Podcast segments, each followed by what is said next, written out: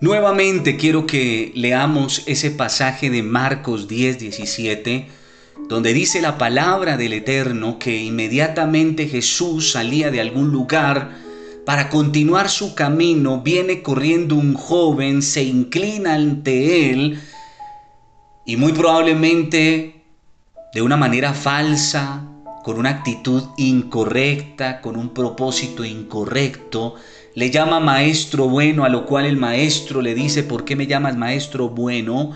Y entonces dice que le hace una pregunta a este muchacho al Señor y es, ¿qué debe hacer para heredar o para tener ese regalo tan precioso llamado la salvación, llamado la vida eterna? En el verso 19, entonces el Señor le dice que lo primero que debe hacer es comenzar por aplicar, por obedecer la ley de Moisés, que incluye, entonces el maestro le nombra algunos de, los reglamentos, algunos de los mandamientos, como es no adulteres, no mates, no hurtes, no digas falso testimonio, no defraudes, honra a tu padre y a tu madre, y que dijimos que gran parte de estos, de estos mandamientos que luego se incumplen, se infringen, es a partir de la codicia y de la concupiscencia, que es de lo que estamos hablando en este momento. Entonces, eh, eh, eh, la, misma, la misma codicia nos lleva o lleva al ser humano a terminar por cometer estos, estos terribles pecados, faltas, fallas, desobediencia a la ley del Señor. Pero entonces en el verso 20 de Marcos 10 vemos que el muchacho, sacando pecho, sintiéndose orgulloso, le dice al Señor lo siguiente. Entonces respondiendo, el muchacho le dijo, maestro, todo esto y en pocas palabras y hasta más he guardado, he hecho desde mi juventud. El muchacho se sintió realizado, pleno, titino, pero qué sorpresa para él cuando el Señor le aplaude, le dice, muy bien papito, eso está bien, lo felicito. Pero le dice el Señor, ahí no queda todo. Ahí hasta ahora Él no va ni en la mitad, hasta ahora está comenzando. Y entonces, atención, verso 21, lo que le dice el maestro a este muchacho y en qué actitud se lo dice. Atención, entonces Jesús, mirándole, dice, le amó, o sea, tuvo misericordia de él, tuvo compasión, lo amó como quien dice, no, ¿qué hacemos con este muchacho? Porque a fin de cuentas, cuando le vote, la clave para la eternidad, para la vida eterna, para la salvación, ya que el Señor lo conoce todo, lo sabe todo y sabe cómo va a terminar las cosas, la conversación.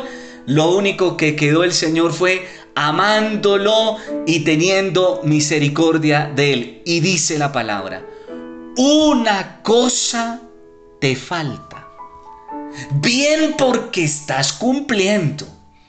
Bien porque vives una vida piadosa, en este caso, para con el hombre, para con el mundo, para con el ser humano, sí, pleno, excelente. Sigue así. Pero querido, querida, te falta una cosa, una cosita. Le falta una fecha al rompecabezas. Y entonces el Señor le toca la llaga, le toca el nervio, el callo. Y entonces le dice el Señor, anda, vende todo lo que tienes y dalo a los pobres Atención, y tendrás tesoro en el cielo. O sea, el Señor no solo le está prometiendo y le está diciendo vas a obtener la vida eterna, tu salvación, sino que adicional tesoros que ni se pueden comparar a los de este mundo. Tendrás tesoros en el cielo. Y ven, sígueme, toma tu cruz. Entonces, mi hermano, surge una pregunta. ¿Hay algo malo en desear ser rico, próspero, bendecido, en tener bienes, propiedades, empresas, en tener familia bendecida, etcétera. No, no, no tiene nada de malo en eso. Aquí el mensaje no va respecto a la riqueza, a la abundancia, a la prosperidad que tenía este muchacho. No, aquí el mensaje es de prioridad. Aquí el mensaje es de que ese, o sea, su corazón, su confianza y su mirada lo tenía puesto era en eso, en lo material, en lo mundano, en su riqueza, en su prosperidad. Ahí estaba su confianza, ahí estaba puesto su corazón. Por tanto, esas cosas lo estaban gobernando. Lo gobernaban. Sí, vivían sus fuerzas, una vida piadosa, trataba de hacer lo bueno, de no hacerle mal a nadie, pero le faltaba una cosa y esa cosa se llama renuncia, porque el mensaje del Evangelio no solo es arrepentimiento, el mensaje del Evangelio es renuncia. Renuncia a todo ídolo. Renuncia a todo lo que ocupa el primer lugar en el corazón del hombre, a todo Dios, a todo Señor que no es nuestro Dios y nuestro Señor Jesucristo. No, no tiene nada de malo en que, en que querramos ser prósperos, bendecidos. Repito, es que infortunadamente muchas veces es ahí donde tenemos nuestro corazón, nuestra esperanza, nuestra confianza. Ahora no es solo lo material, no es solo lo financiero, sino que aquí también podemos hablar de otro tipo de dioses, ídolos, apegos, como puede ser la familia, puede ser la persona o sea, tiene que ver también con aspectos emocionales, sentimentales, sexuales. Todo aquello que luego se convierte en una obsesión en una codicia. Es aquello que nos roba la paz, que nos roba la verdadera bendición. Es aquello que ocupa nuestro tiempo, nuestra mente, nuestra energía, nuestra fuerza. Es todo aquello que colocamos como pretexto para no buscar a Dios. Es todo aquello que colocamos en primer lugar, en aquel lugar que debería que debe y debería ser solo para el Señor. Entonces empezamos a fabricarnos dioses. ¿A partir de qué? De nuestros deseos desmedidos, incontrolados. Entonces lea conmigo el verso 22. Dice la palabra, Marcos 10, 22. Pero el afligido por esta palabra se fue triste porque tenía que muchos apegos. Sus apegos fueron más importantes que lo que Dios le estaba ofreciendo. ¿Cuál fue el resultado y por qué el Señor dice, mirándole le amó? Porque el Señor sabía que, le, que estaba a punto de tocarle un nervio, de tocarle un callo, de tocarle la herida. Y era que sus apegos, sus dioses, sus ídolos. Entonces, cuando Israel allá en números 11.4 se mezcló con esa gente que tenía un vivo deseo de lo material, del pecado, surgió en ellos qué? aquello a lo cual no habían renunciado. Nuevamente digo, salieron de Egipto, pero Egipto nunca salió de su corazón. Su corazón estaba atrapado, esclavizado, deseando y anhelando todavía Egipto.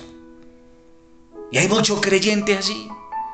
O gente que le cuesta buscar a Dios porque su empresa, su familia, llámese el esposo, la esposa, los hijos, los quehaceres de la casa, eso es lo que está pegado, le impide buscar al Señor, recibir el regalo de la salvación, pero infortunadamente también hay quienes ya, aunque fueron bautizados, aunque se supone salieron del mundo, todavía hay un vivo deseo en su corazón por las cosas del mundo, el pecado, todavía le puede más el pecado, todavía le puede más sus ídolos, su concupiscencia, sus deseos le pueden más que el seguir a Cristo, que el renunciar, el dejar esas cosas. Y entonces, ¿qué, ¿cuál es el resultado?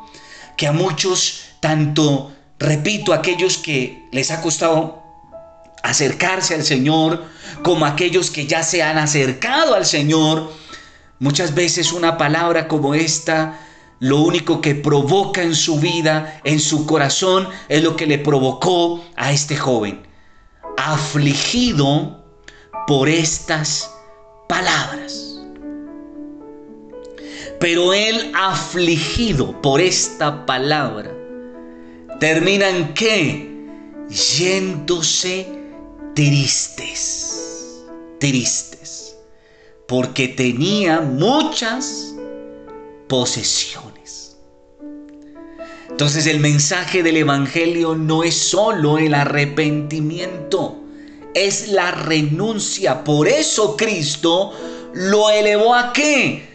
A toma tu cruz. O sea, tiene que ver con muerte. Debo morir a todo ídolo, a todo Dios, a todo a lo que estoy apegado, atado y esclavizado. Y cuando a mí me cuesta eso, el único resultado es que devolverse para el mundo, porque este muchacho, estando ante el mismo Dios, termina qué? termina triste y devolviéndose para el mundo. Muy probablemente murió, no fue salvo y toda esa riqueza, todos sus ídolos terminaron para otros. Y perdió lo más importante, su vida eterna, porque fue por ello que se acercó al Señor. ¿Qué tengo que hacer para ser salvo? Y estando ante aquel que le podía otorgar la salvación, que le podía dar ese regalo gratuito junto a una tremenda riqueza, más de la que podía tener en ese momento, infortunadamente perdió. Se fue triste por el mundo. Continuamos en el siguiente audio. No te lo pierdas.